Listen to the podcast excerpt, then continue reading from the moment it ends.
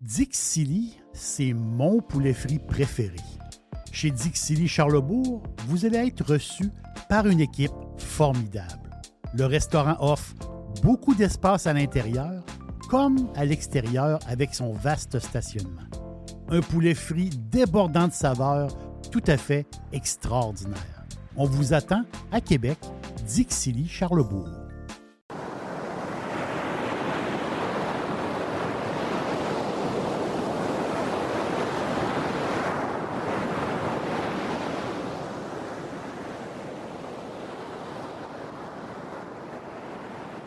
C'est impossible de ne pas aimer le, le bruit de l'océan.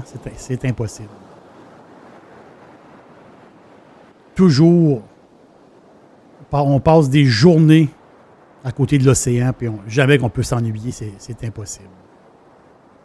Aujourd'hui, je vous parle d'océan et euh, il y a quelque chose, euh, il y a quelque chose d'extraordinaire.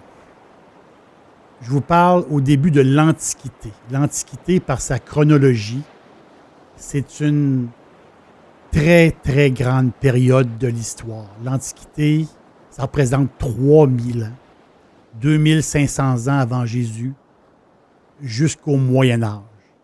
Le début de l'Antiquité, dans l'histoire de l'homme, mais le début, c'est l'écriture.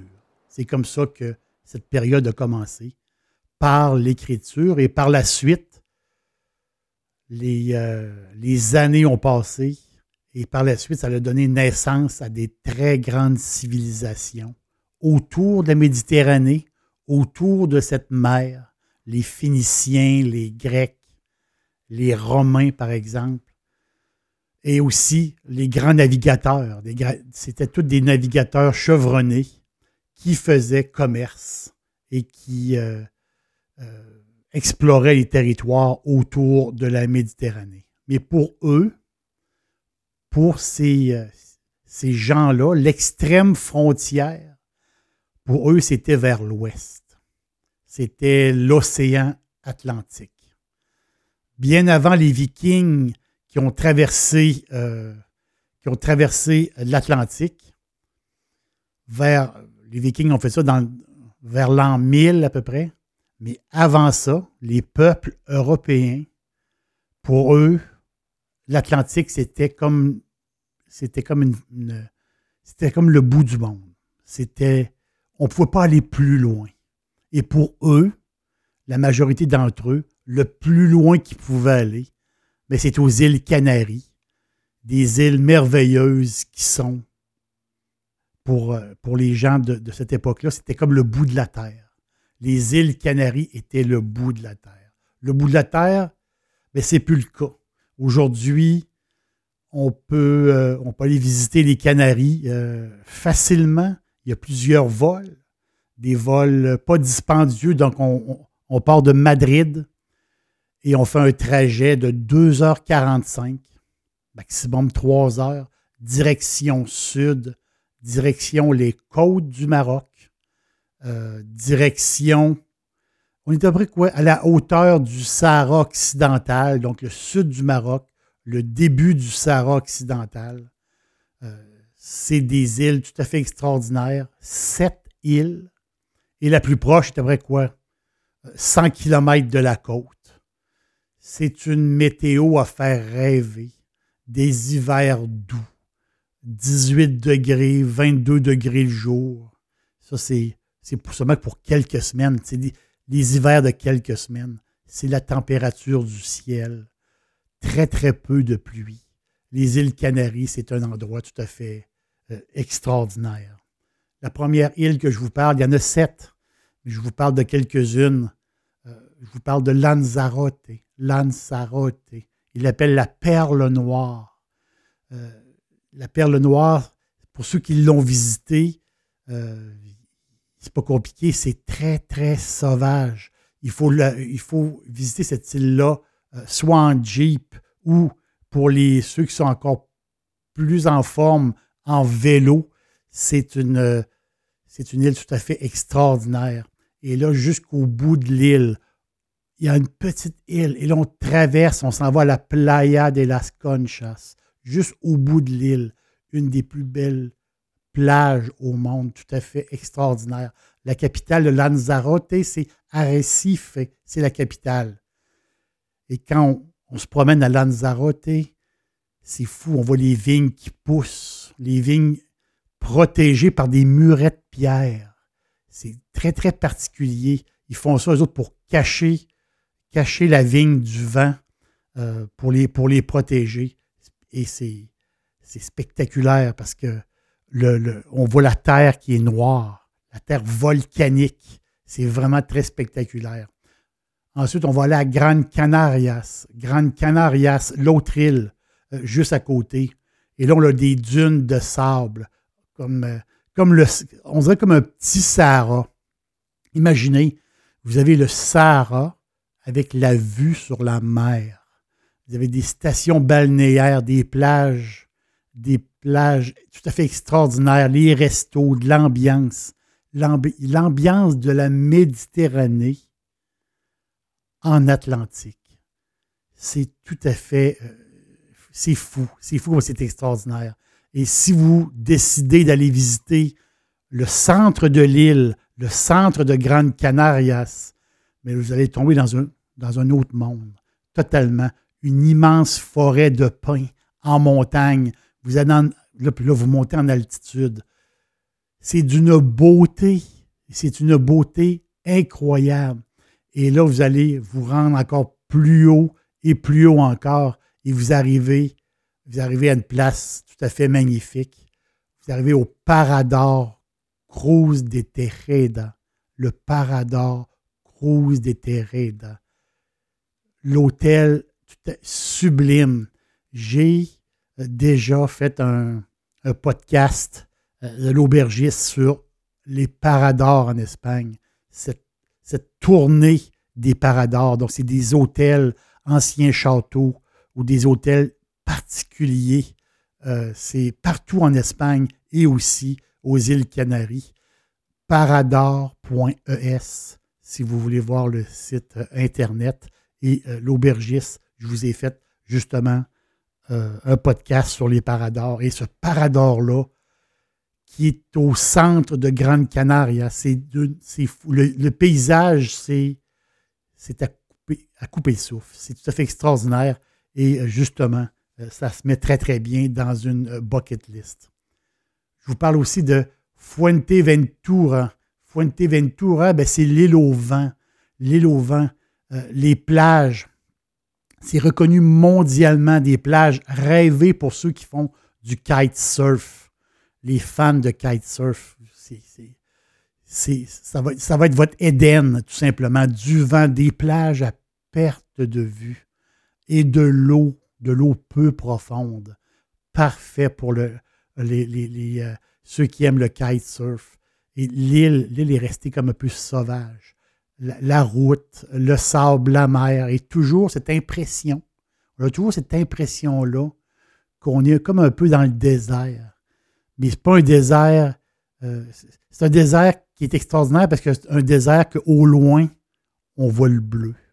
Au loin, on voit le bleu du ciel, mais on voit le bleu de l'océan. C'est, c'est une beauté incroyable.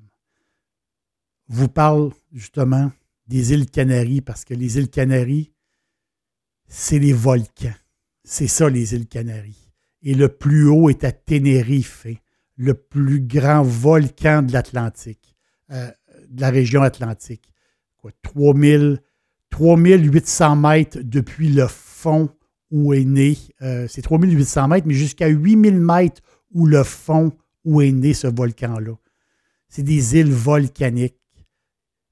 S'il n'y a pas d'île, s'il n'y a pas de volcan. Tout a été formé par le, volcan. Et ce volcan-là, le Taïdé, on, peut faire l'ascension de ce volcan-là. Euh, il y a des groupes euh, qui se forment et aussi on peut euh, prendre le téléphérique pour faire une grande partie de la montée et on peut finir à pied ce volcan-là tout d'une beauté incroyable. Et et pour ceux qui l'ont vécu, le, lever du soleil au sommet du Taïdé. au sommet du TID. Le soleil se lève sur le volcan. Ceux qui l'ont vécu, c'est tout à fait extraordinaire. Et c'est à Tenerife que les amateurs de vin ben, vont avoir énormément de plaisir. Il y a environ, sur les sept îles, il y a environ une soixantaine de bodegas sur les îles. Mais sur Tenerife, il y a 20 maisons.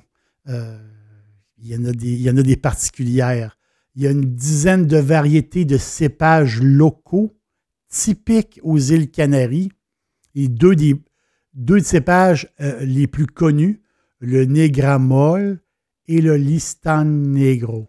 Le Listan Negro, le Listan noir, le plus répandu, très populaire, très, euh, très rustique, qui, euh, qui, est capable de supporter justement certaines conditions climatiques un peu plus, un peu plus secs, un petit peu plus venteux. et justement, ben de, faire le travail et de pousser justement sur ces terres volcaniques. Les racines s'en vont jusque dans le fond pour, euh, euh, pour euh, dépasser la couche de terre noire volcanique. C'est vraiment impressionnant, vraiment impressionnant à voir. Pour aller chercher les sols fertiles au fond et c'est aller chercher une certaine humidité. Le listan noir, il faut vraiment le découvrir. Et les plus chanceux les plus chanceux vont, vont, euh, vont goûter un listan, listan negro, un listan noir. Euh, il l'appelle un peu comme le sang du volcan, un listan noir tout à fait extraordinaire, le Candio. Candio de la maison Suerte, de, del Marquez. La chance du marquis. Suerte del Marquez. Imaginez la vigne a 120 ans d'âge. 120 ans et plus.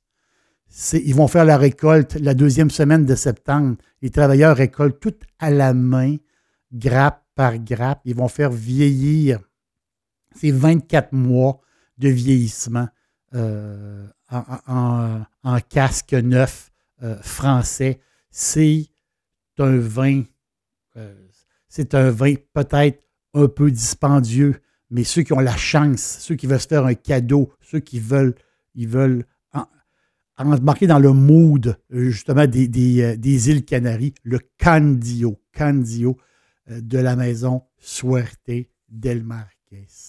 Les, pour les portefeuilles un peu plus petits, on peut goûter un vin que j'adore, que j'ai acheté très très souvent, le Tarinaste.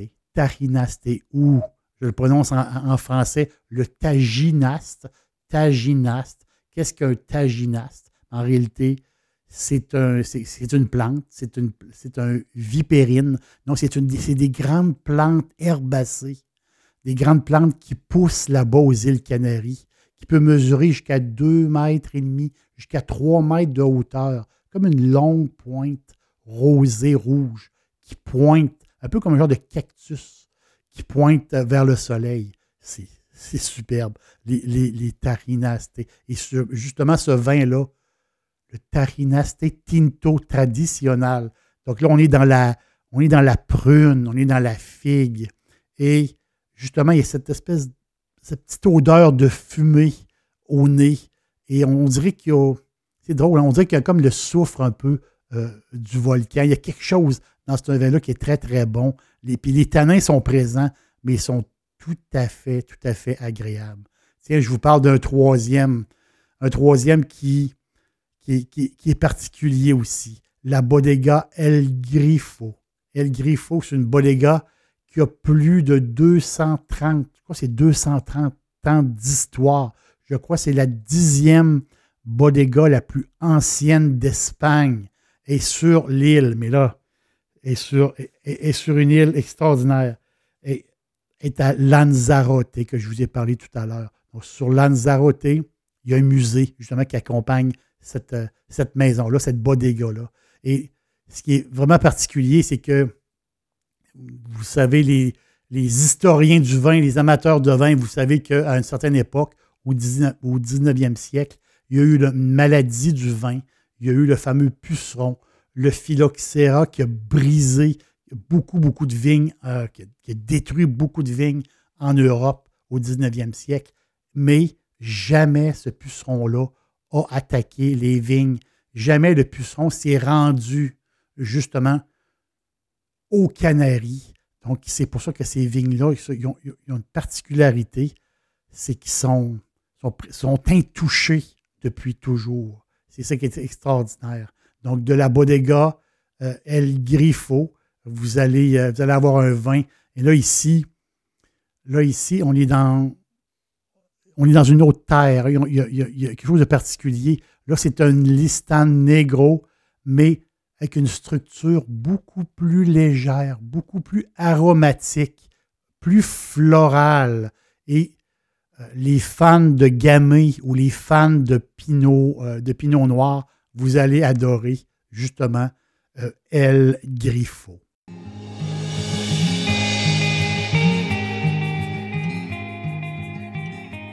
les îles Canaries représentaient le bout du monde, mais plus aujourd'hui. Les amateurs de golf, les amateurs de farniente, la douceur de vivre, les sportifs, les kitesurfers, c'est pour vous. Les kitesurfers, c'est pour vous. Ceux qui aiment marcher, ceux qui aiment la marche sportive, ben les îles Canaries, elles sont pour vous. C'est vos îles. Sur place, la vie est vraiment pas chère. Quoi, c'est, c'est le paradis sur Terre?